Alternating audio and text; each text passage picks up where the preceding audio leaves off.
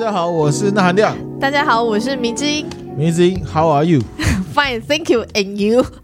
I'm fine, thank you. 丢高哦。迷之音跟我说要我换一个招呼语。对，不要每次都说嗨迷之音，嗨迷之音，不然要怎么说呢？也是啦，也是。哦，好啦，言归正传。那、哦、我们今天的正传是什么？正传是什么？嗯，你有没有双胞胎朋友？没有，完全没有，没有，没有，我没有遇过双胞胎朋友，没有，只有在电视上看过。嗯、对，我有哎、欸，你有啊、呃？我第一份工作的时候有一个同事，然后他就是双胞胎。那两个都在你们公司上班吗？没有，没有，没有，只有一个这样，只有一个。然后有来找过他，他的、哦、那个好奇幻哦，真的、哦，长得一模一样的吗？长得一模一样，分没有胖瘦之差。那时候。那时候大家都年轻，二十几岁，所以都真的是一模一样。身高什么发型呢？发型好像也类似啊，是哦、嗯。然后他们讲话的声音也是一模一样，身材都一模一样，好炫哦。然后他就进来，他女生啊，比如说我要你好，我要找叉叉叉。哼。然后我心里就想说，你干嘛找自己？就有一种整笑的违和感。后来才知道他们是双胞胎。哦，后来才知道、哦。对，感觉很神奇啦。嗯。那你知道怀上同卵双胞胎的几率是多少？你知道吗？我不知道哎、欸，大概是一百二十五分之一，一百二十五分之一，蛮低的耶。哎、欸，哦，那跟因为我知道说，如果要怀双胞胎的话，好像其实要遗传的基因嘛，就是你要家族里面的有双怀双胞胎人，你才。这个这我不知道，你不知道，那我告诉你，真的，双胞胎其实是有基因，就是你要家族是有双胞胎基因，你才有机会生双胞胎。哦，但我忘了是女母系的还是父系那边有这样子。哦，了解。嗯、那你知道同卵三胞胎的几率是多少？多少？一百万分之一。哇塞！嗯、同卵四胞胎还可以到四胞胎哦。同卵四胞胎是六千四百万分之一。哇！对，然后你知道双胞胎有分异卵跟同卵的？嗯，我知道。异卵就是长得不一样，可是同时出生，有可能是龙凤胎，或者是同样性别，可是长得不一样。嗯嗯。好，它这个就是不同的卵子跟不同的精子结合，然后只在同一胎里面这样同一个对，然后在妈妈的子宫里面，嗯，这个孕育的，嗯，然后就有可能生出是异卵双胞胎。嗯，那如果是同卵双胞胎呢？是这个卵子在受精之前，其实跟一般的状况都一样。嗯，它到这个妈妈的子宫要长大的时候，嗯、突然分裂出两个，就等于是复制一样。哦，它是到了子宫才分裂出来，不是？哦，所以在受精的时候，其实它是正常的一颗卵子配对一个精子这样，所以它的组合其实都是一样。哦，是哦，这我就不晓得了。对，就变成是同卵同人双胞胎。对哦。那我们今天是要讲关于多胞胎的故事。迷之音他在 Netflix 上面看到一部片，那部片叫做《三个一模一样的陌生人》。嗯，然后他还有得奖，他二零一八年在英国影艺学院得到了最佳叙事奖。嗯，在一九八零年的时候，有一个叫做芭比的年轻人，那一年十九岁，然后他要新生入学，他要入到这个。纽约苏利文郡的社区大学去当大学的新鲜人，进去之后，他发现哇塞，大家对他超热情的，对，然后呢会拥抱他，然后呢女生还会亲他，就说：“哎、嗯，Eddie，你怎么回来了？”然后这样，然后他跟他就是很像巴黎巴黎，就大家好像跟他很熟这样，嗯、他就觉得我，大家怎么这么热情？嗯好奇怪，嗯，嗯，芭比她其实有说她自己以前在以前高中时代，反正就是在她进这个大学之前，她其实是一个很低调、很没有人缘的一个人。嗯，所以她进到这大学，发现大家对她超热情的，她就觉得很意外，很意外，很下课。那、嗯、只是说很奇怪，大家都叫她艾迪这样子。嗯嗯，嗯。那后来呢，她就进到她的宿舍里面，嗯、之后呢，她就遇到她的呃同宿舍的室友吧。嗯，室友。然后呢，这个室友就看着他，就瞪着眼睛。这个室友还问他说：“你是不是七月十二号出生？”他就说：“对。”他就说：“对。”你是不是被领养的？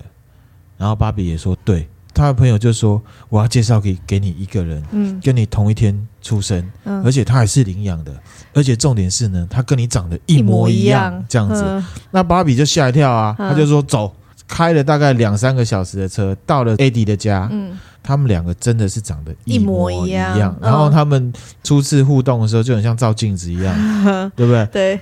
原来他们是双胞胎。嗯。而且他们是同一个领养中心，嗯，被不一样的家庭给领养了，这样子。那这个事情呢，就上新闻了。地区报纸的头版头。对，然后呢，就大家都看到啦。然后他们这两兄弟突然间就红了，而且这两兄弟其实年轻的时候都还蛮帅的啦。然后眼睛大大的，然后非常阳光的样子，对，浓眉大眼，然后也非常有这个也上很上镜头啦。这样子突然间就红了之后。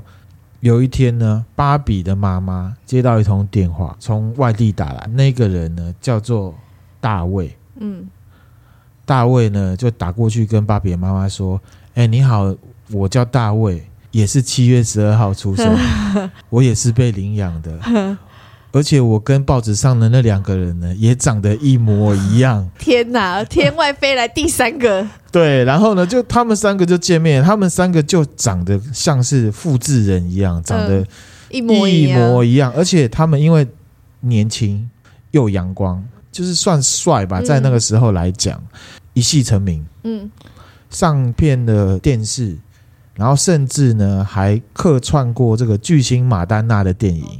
他们有很多共同点，嗯，譬如说，他们都抽一样的烟，然后呢，他们都喜欢比较年长的女生，嗯，他们高中都是摔角社团的成员，嗯，对，好，有很多东西虽然他们都分隔，而且不知道彼此的存在，他们确实有共同点。你知道，其实啊，这些事情不是巧合，对，都不是，其实都不是巧合，嗯。原来是怎么样呢？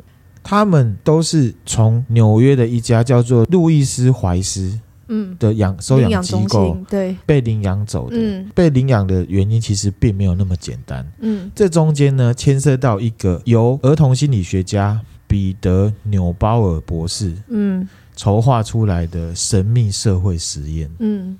很可怕，我觉得如果知道自己跟其他的那个三双胞胎兄弟这样子，然后突然间十九年后重逢，然后觉得很开心、嗯、很感动，对，对，但知道这个真相会觉得很难接受哎。三个重逢之后有没有爆红嘛？嗯，爆红之后上了电视，还还哎还上还上还演电影这样，还演电影，其实是一个很 happy 的感觉。对，其实呢，这背后就是一个实验，一个社会实验。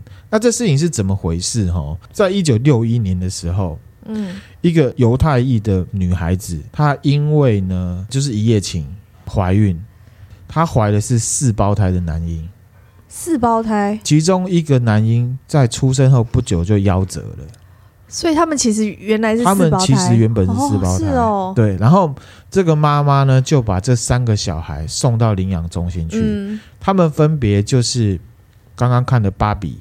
艾迪跟大卫，嗯，这样子，这三个婴儿啊就被拆散，分送到不同的家庭里面去，嗯、一直到一九九五年，有一个记者叫做劳伦斯，嗯，他在《纽约时报》啊发表文章，才揭露了这个心理实验，黑暗的心理实验，嗯，他们才知道，嗯，那原来的纽鲍尔是故意把这三胞胎啊分散给不同经济阶层的家庭，嗯，那领养的家庭完全都不知道。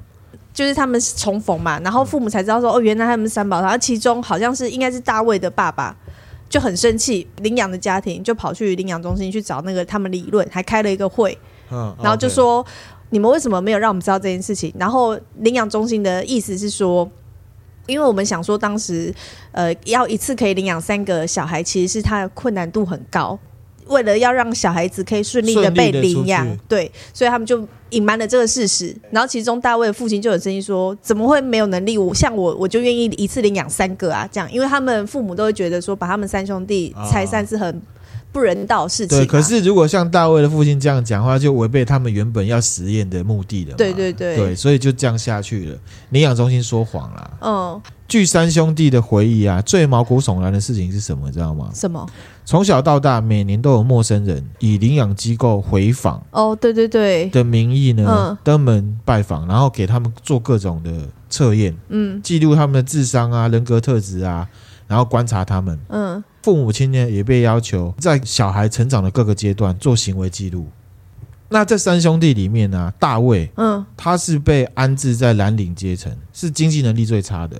他的养父母呢都是移民，嗯，嗯，然后经营这个杂货店，对，那勉强养养活一家人，嗯，社会地位也不高，嗯，但是大卫的父亲呢常常陪伴小孩，嗯，所以大卫是三兄弟里面最乐观开朗的。嗯，对不对？就是家庭最有温暖的感觉。对，然后呢，芭比呢，她是被安排在白领阶级。嗯，这个芭比的父母亲呢，爸爸是医生，妈妈是律师。嗯，家中成员的教育程度都很好，经济地位、社会地位也比较高。嗯，他们工作比较忙碌，少陪伴芭比。嗯，但是也提供比较多的资源，嗯，帮助他健全成长。嗯，那艾迪呢？他是被安排在中产阶级。养父母都是老师，嗯，可是养父母因为是老师的关系，个性呢保守、传统，比较传统，对子女的教养方式呢比较严苛，嗯，所以呢，在成长的过程里面，跟艾迪是最缺少沟通的。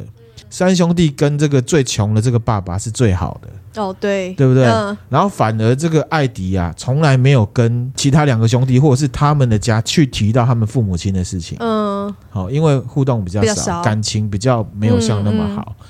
三兄弟啊，他们在成长的过程里面啊，他们小时候都曾经无缘无故的向自己的养父母表示说，自己应该要有一个兄弟。哦，是哦。然后呢，除此之外，他们的生活习惯也很类似哦。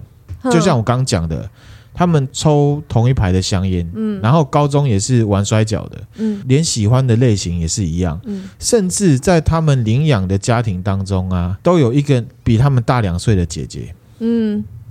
看起来好像哦，有一种很巧合的感觉，对，感觉就是先天注定好的。就即便三胞胎被拆开，他们还是有有一种呃生命共同体的一某一种微妙的联系的感觉。爆红之后啊，嗯，三兄弟就各自成家了嘛。对，他们还找了自己的生母见面。嗯，嗯，那生母就像刚讲的，她年轻的时候就是一夜情未婚怀孕，嗯，无力抚养，嗯，而且妈妈明显的就是患有精神方面的疾病，嗯。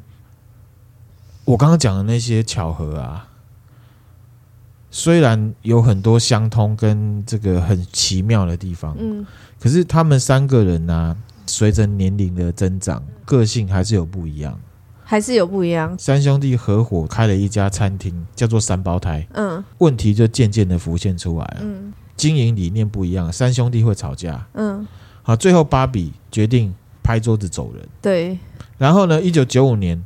本来就罹患忧郁症的艾迪，因为跟兄弟争吵，嗯，慢慢的、慢慢的崩溃。有一天开枪自杀，开枪自杀了。这样子，嗯、三胞胎在茫茫的人海中相遇，爆红之后，电视上又出现了一对双生姐妹。嗯，因为三兄弟爆红，嗯，他们找到了彼此，嗯，而且呢，他们的个性也一样，嗯，大学一样学电影。对，连手势都一样，嗯，而且他们都患有忧郁症，嗯，他们也是小时候就被分开哦，而且他们一样是透过路易斯怀斯这一个收养机构，同一个领养中心。被领走的，嗯，好，在这个纪录片里面呢，啊，这个双胞胎女生的其中一个宣读了一份来自于领养机构的来信，嗯，里面说到这一对双生姐妹花的生母，嗯，也一样罹患。精神疾病，嗯，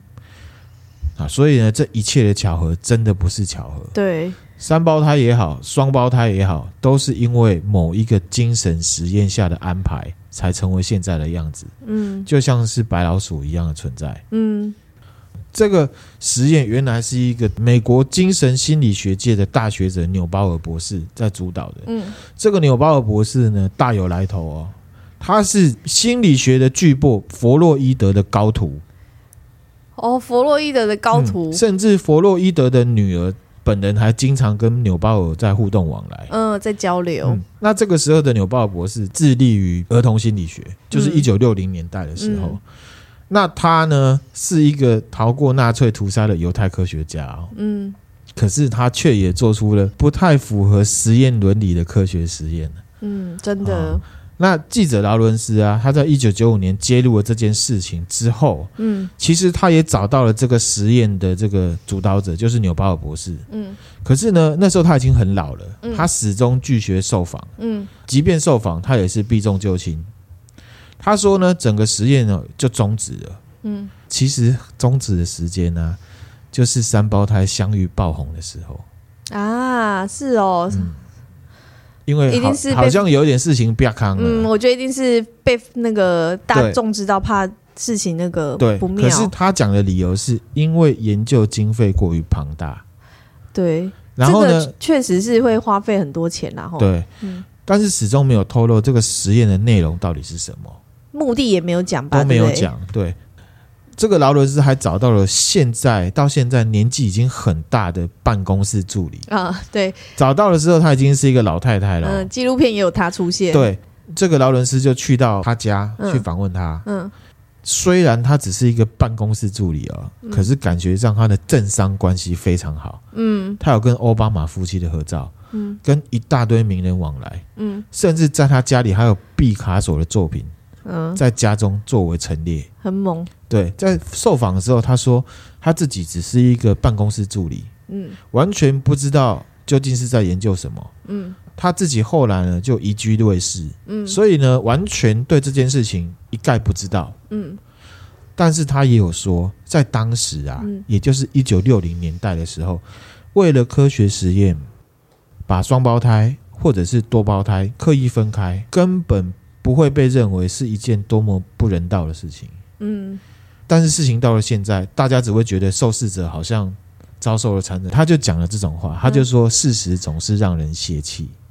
对，他的意思就是，这个蛮蛮震惊的。你看这三胞胎分开，他们喜欢的东西却是一样的。一样的。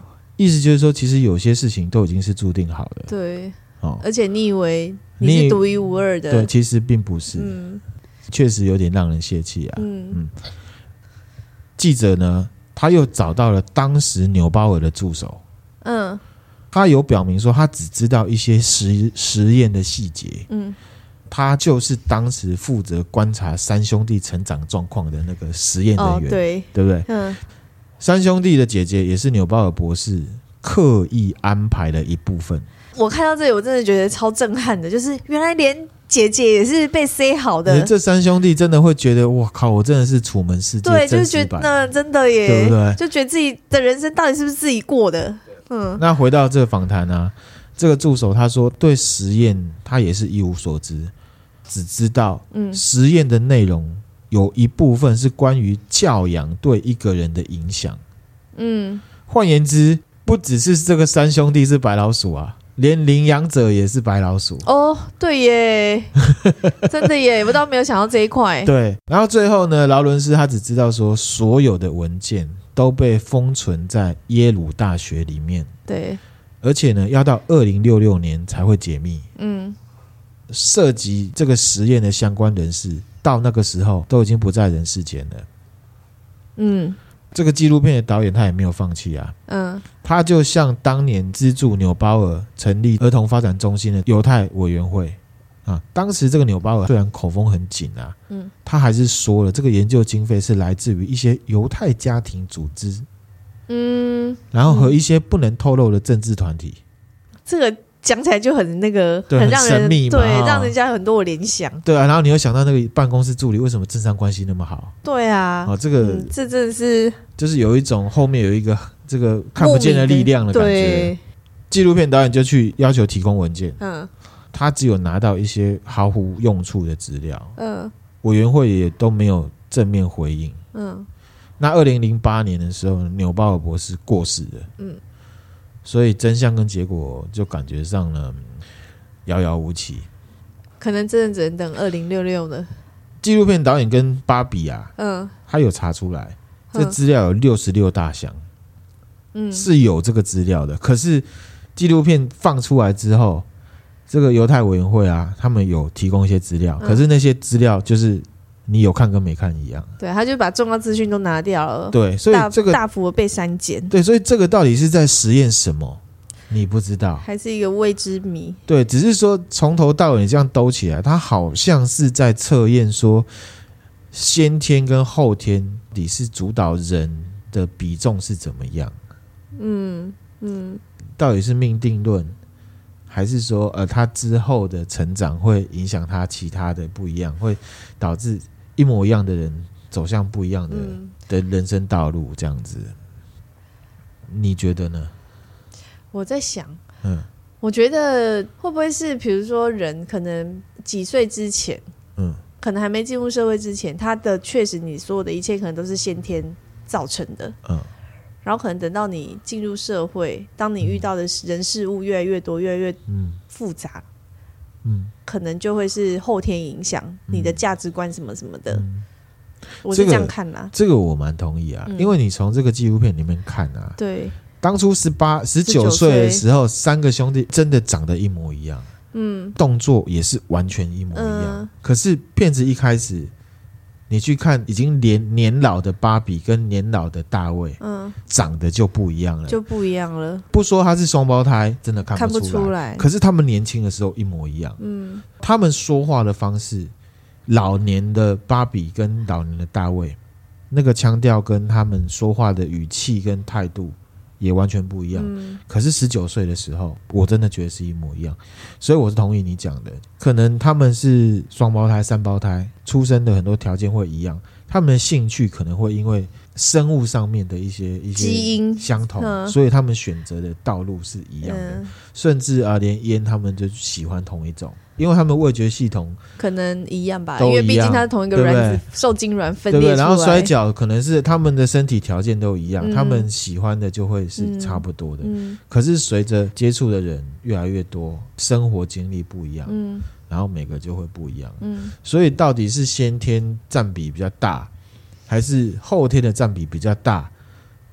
哎，我还真的不知道。嗯这让我想到，我们中华文化不是有一一句说法？中华文化，我们要怎么讲呢？我们台湾不是也会长辈也会常讲说什么啊？三十岁以前靠父母，三十岁以后靠自己啊的那种概念，是不是类似？那个我记得是说人的长相哦，是讲长相的，而且我记得是四十岁啊，是四十岁吗？我记得是三十岁。他是说四十岁之前你的长相都是北部火力耶了，嗯，还是我常听你讲。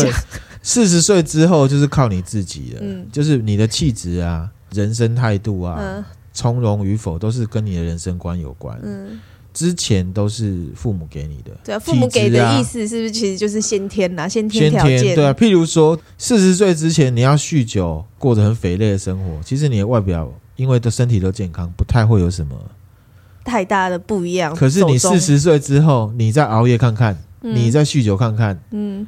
你的双胞胎兄弟，一个不酗酒的，跟你酗酒的，就会差很多，两个看起来就会差很多。对，我认为是这样。其实这个也有点像两台车嘛，嗯，一样是 Volvo 出厂的两台车，开的人不一样，有的保养的很棒，有的就一边挡工啊，其他的，是一样的道理。对啦，说先天后天，我们不知道，因为我们真的不知道正在进行中的都市传说到底是在实验什么东西。对。我补充一下，因为这个纪录片其实刚刚有提到，我有一个点我也是蛮蛮 shock 的，蛮震惊的。对，他就是讲到说，他们嗯，就是讲到刚刚那个双胞胎的姐妹，她其实妈妈是患有精神精神疾病嘛，所以这两个姐妹都有忧郁症。对。